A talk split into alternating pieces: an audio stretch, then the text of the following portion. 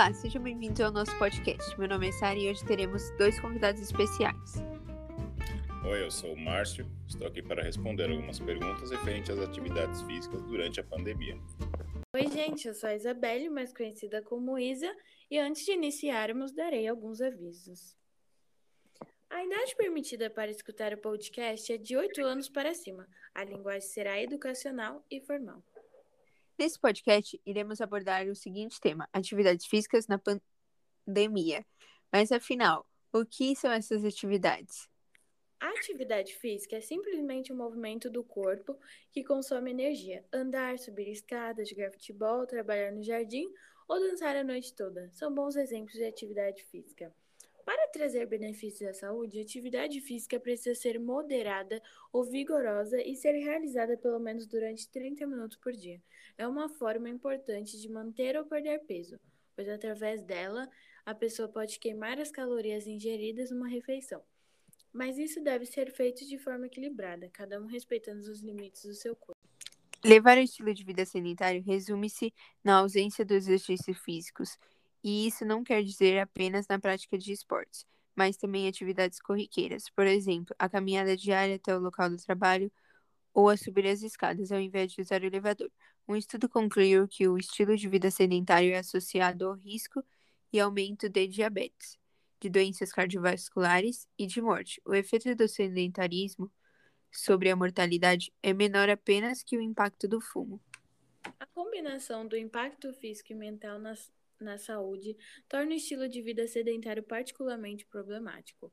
Outro estudo com mais de 10 mil participantes associou sedentarismo com o risco aumentado de depressão. Por outro lado, outras pesquisas já observaram que pessoas que exercitam que se exercitam estão menos propensas a ter problemas de saúde mental.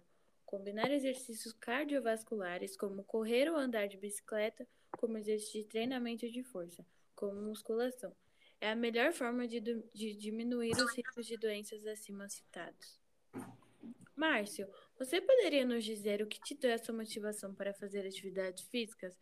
Você começou antes ou depois da pandemia? Acha que, eu, acha que trouxe algum benefício? Para reduzir meu peso, porque eu tenho esteatose hepática, que significa gordura no fígado, e para ter mais disposição no dia a dia. Comecei a fazer antes, em outubro de 2018. Sim, trouxe bastante benefício. Muito legal. Agora separamos algumas dicas para diminuir o sedentarismo. Você deverá escolher a sua atividade física preferida. Comece sempre pelo que te desperta seu interesse. Procure um ambiente perto de casa ou do trabalho. A distância é uma das maiores causas de desistência das atividades físicas. Escolha um local que esteja no seu itinerário. Não tenha pressa para recolher resultados. Resu os resultados dos treinos são conquistados diariamente. Não espere começar a atividade e ver conquistas imediatas. Frustrações geram abandono do exercício. Alinhar os exercícios e a boa alimentação. Essa é a forma de levar o treino a sério. A alimentação correta potencializa os ganhos, o que também dá motivação. Que regular de exercícios físicos é importante na prevenção de complicações graves de qualquer vírus pandêmico, semelhante à Covid-19. Diante da orientação para que as pessoas fiquem em casa, é fundamental que sejam incentivadas e posteriormente ampliadas as ações para a adoção e manutenção de uma, de uma rotina de vida fisicamente ativa. É importante esclarecer que a prática de atividade física compreende qualquer atividade motora que resulte em um gasto energético acima dos níveis de repouso. Para quem está em home office durante a pandemia, é importante evitar longos períodos sentados. Levante-se de tempos em tempos para se movimentar, seja para buscar água, ir ao banheiro ou até mesmo dar uma volta pela casa. A manutenção do exercício físico no contexto atual da pandemia do coronavírus, justamente a restrição de mobilidade e isolamento social é fundamental. Mas quais seriam os benefícios dos exercícios físicos durante e fora da pandemia? As pessoas que praticam exercícios físicos, elas tendem a ter imunológicos mais preparados do que uma pessoa que é sedentária. Como, por exemplo, uma pessoa que envelhece de maneira ativa tem um sistema imune mais preparado do que um, adolescente sedentário. Quanto mais bem condicionada a pessoa é, melhor ela responde a qualquer outro processo de adoecimento ou para uma cirurgia. Logo, essas pessoas ativas respondem melhor na recuperação de cirurgias ou até mesmo em tratamento de doenças.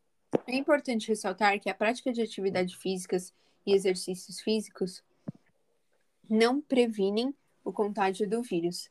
E uma coisa é certa: ser ativo não reduzirá o risco de hospitalização por Covid-19, mas apresenta sim associação a menores prevalências de hospitalização pela mesma.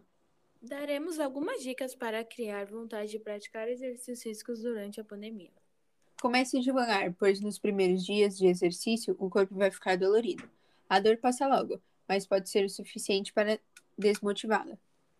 Crie metas realistas. Mantenha o objetivo de longo prazo em mente, mas crie metas mais imediatas. Exercício físico na sua rotina. É mais fácil adquirir um hábito novo quando ele se encaixa no seu dia a dia. É comum deixar de fazer exercício em um dia e desistir de fazer no outro também. Pensamentos como não cumpro nada do que prometo, seguidos de um sentimento de fracasso, são típicos da autossabotagem. Se já aconteceu com você de ter preguiça de praticar atividade física porque está frio ou chovendo, você pratica ou fica em casa assistindo algum filme? Sim, várias vezes. Mas eu fui praticar porque já estava habituado, né? Comecem a praticar exercícios físicos, mesmo que seja o mínimo. Espero que tenham gostado. Até a próxima!